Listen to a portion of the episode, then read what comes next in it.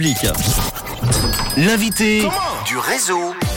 Le dimanche 25 septembre, c'est le retour de The Mud Day, la ville de Versoix qui va accueillir cette nouvelle étape avec un nouveau parcours pour tous les amateurs de cette course insolite. On va en parler avec Marco Drapel qui est le chef du projet du Mud Day Suisse. Il est à mes côtés au téléphone.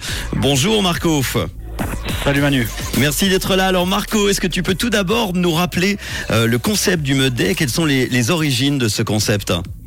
Alors l'origine, bah, ça, ça vient tout simplement déjà de, de France. C'est le groupe ASO qui a, qui a créé ce, ce, concept en 2013 avec les premières Mud Day sur, sur Paris entre autres. Mhm. Et puis sur la Suisse, Chassot Concept a, a l'exclusivité de, de cette manifestation euh, qui, est, bah, qui est en place, qui a passé par le canton de Fribourg, par avec Livorne, dernière, quoi, les dernières éditions. Et puis pour cette année, en 2022, à Versoix. Une, une course d'obstacles alors, hein, pour résumer. Hein. C'est une course d'obstacles, style un petit peu militari. Et puis en fin de compte, euh, c'est euh, en fait, ça, on compte beaucoup sur l'entraide entre camarades, entre coéquipiers, euh, même entre concurrents directs. Et puis c'est le dépassement de soi. Oui. Alors ça se passe le 25 septembre, le grand retour à Versoix au centre sportif. Quelle est la configuration cette année de, de ce parcours? Alors c'est un parcours qui part donc du centre sportif. On va aller dans le, les bois avoisinants du, centre sportif. Euh, on va passer par l'ancien euh, synodrome de, de. C'est du du plat quasiment euh, partout, mais par contre il y a donc sur ces 13 km, on a toujours les 22 obstacles qui sont toujours là. Il y a un parrain de cette édition 2022 qu'on connaît, qu'on a vu dans une célèbre émission de TF1. Effectivement, Fabien Rocha Rocha, qui a fait Colanta en 2017, est toujours le parrain de cette Mud Day. On aura l'occasion de, de, le retrouver le jour J pour, pour booster tous les Mud Guys. Très. Il y a des nouveautés cette année sur le parcours?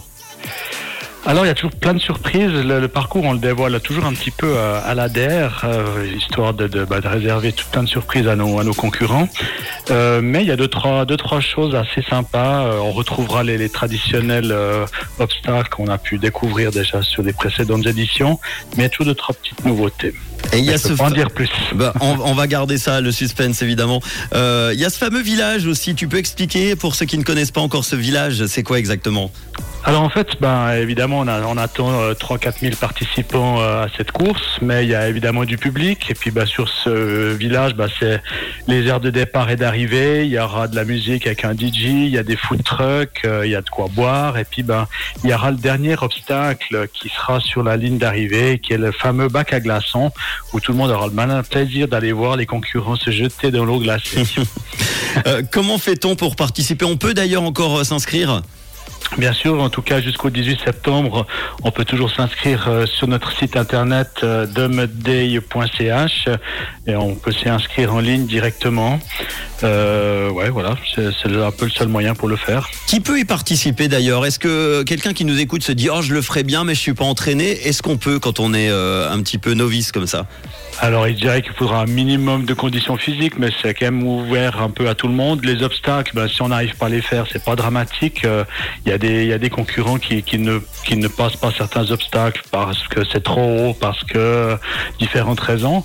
Mais disons, il y a, il y a toujours cette entraide entre concurrents, donc c'est vrai que c'est pas rare de voir un autre, un autre concurrent qui tend la main à son poursuivant pour lui donner un coup de main pour passer l'obstacle. Donc c'est franchement ouvert à, à toutes et tous. Il n'y a pas de chrono, hein alors il y a un premier départ qui est chronométré pour ceux mmh. qui aiment effectivement la compétition, mais les, tous les autres chronos depuis 9h20 jusqu'à 14h ne sont pas chronométrés et c'est plutôt ça l'état d'esprit du, du Mud Day, c'est avant tout de, de, passer du bon temps, du fun et de s'entraider. Bon, et une nouveauté dans quelques mois, il y aura aussi une Winter Edition qui sera le 28 janvier prochain.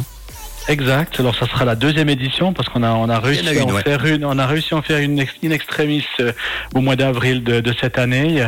Et donc on partira pour la deuxième édition le 28 janvier prochain à Nanda sur le domaine de Tracoué. Et puis là, ça sera on espère qu'il y aura de la neige et pas de la boue. Oui, c'est vrai. Le Meudé de retour donc le 25 septembre à Versoix, un challenge d'environ 13 km avec 22 obstacles inspirés des parcours du combattant, tu l'as dit, au menu de l'eau, de l'électricité, de la glace, mais surtout de la boue et de la gloire. Inscription et info euh, themudday.ch. Merci beaucoup Marco Drapel, le chef de projet du Meudé Suisse euh, chez euh, Concept euh, d'avoir été à mes côtés pour en parler cet après-midi.